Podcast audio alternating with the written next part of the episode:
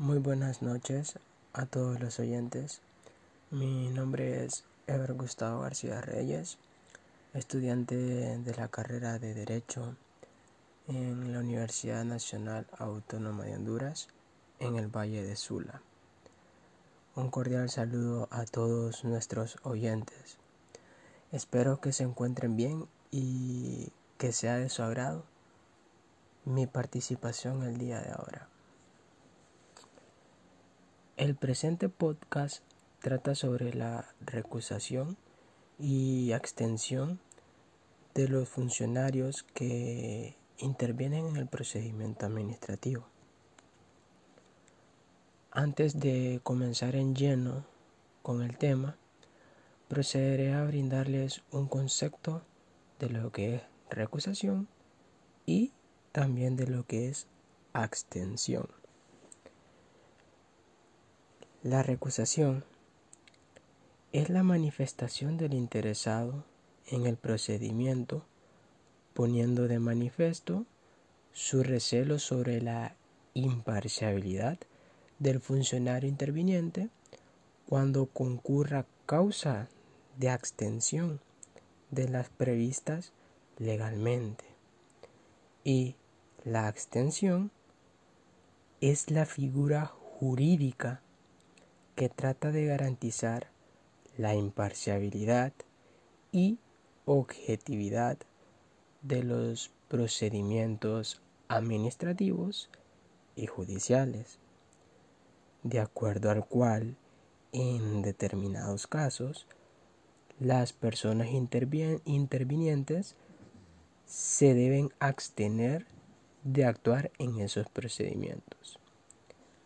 La abstención o la recusación son impedimentos que por la ley se establecen para intervenir en un procedimiento administrativo y tienen su origen en principios fundamentales que deben regir la actuación de todo funcionario público.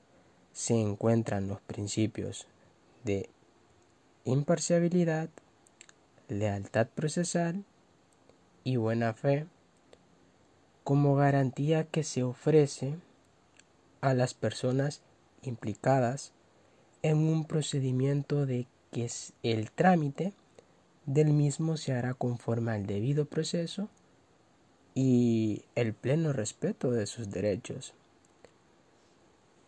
Estos principios le establecen al funcionario la obligación de actuar de manera independiente, objetiva y con una sujeción exclusiva a lo que es el ordenamiento jurídico, imponiéndole así el deber de abstenerse de participar de cualquier manera en la toma de decisiones en las que pueda existir parcialidad, tratamiento desigual o bien tener un interés directo o indirecto del asunto. Esas son las definiciones de lo que es abstención y recusación y también una explicación en lleno de ambas. Ahora bien, vamos a hablar sobre el mismo tema que es la abstención y la recusación, pero conforme a lo que nos dice la ley de procedimiento administrativo de Honduras, de nuestro país. El artículo 15 nos dice, los funcionarios y empleados públicos que intervengan en el procedimiento administrativo podrán ser recusados cuando en ellos se dé alguna de las circunstancias siguientes.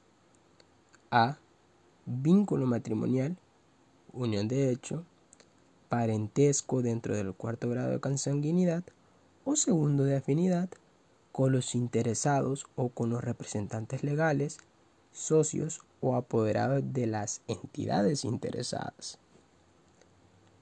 B. Amistad íntima o enemistad manifiesta con él o los interesados. C. Tener interés personal en el asunto o en otro similar cuya resolución pudiera influir en la de aquel o cuestión litigiosa pendiente con algún interesado. D. Tener relación de servicio con persona natural o jurídica interesada directamente en el asunto o ser socio de la entidad interesada. E.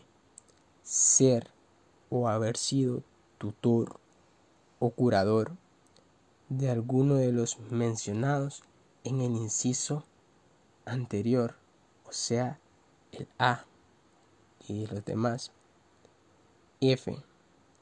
Haber estado en tutela o curaduría de alguno de los expresados en el literal A y anterior. G. Tener pleito pendiente con alguno de los interesados. H. Estar o haber sido denunciado o acusado por alguno de los interesados como autor o cómplice de un delito o como autor de una falta. No solo de un delito, sino que de una falta también. Y haber intervenido en el procedimiento de que se trate como apoderado, como testigo o ya sea como perito. Y por último, el literal J, los demás que señalen las leyes en base a la administración pública. Esto es importante. Ahora bien, vamos con lo que nos señala el artículo 16. Ustedes tienen que prestar atención porque estos temas son de suma importancia y los debemos de manejar. En este podcast tratamos de darle el debido entendimiento a nuestros oyentes. Bien, prosigo con el artículo 16.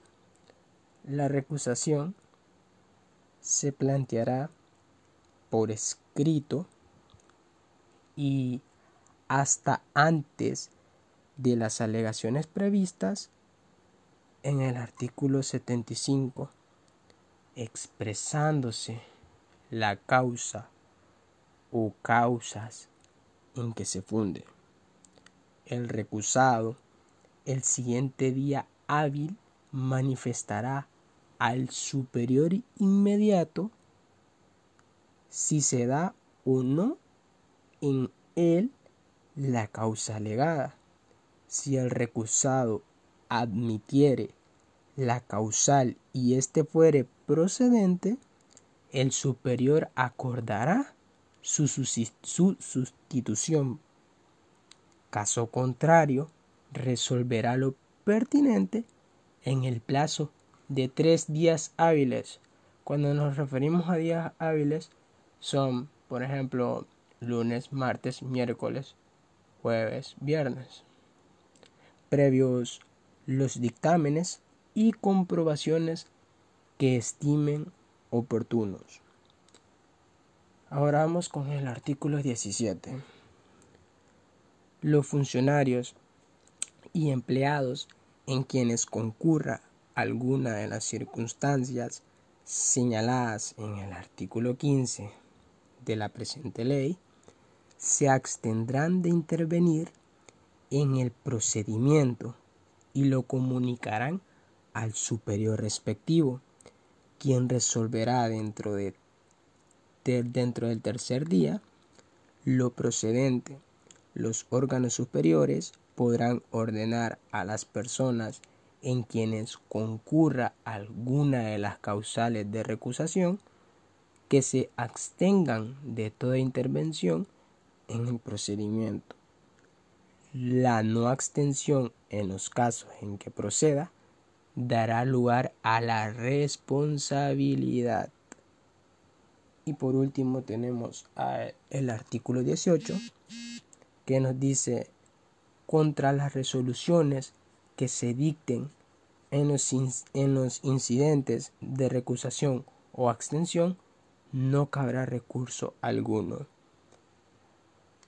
Tengan muy buenas noches, días, que estén escuchando este podcast. Em, un saludo de mi parte y esta ha sido mi participación. Cuídense.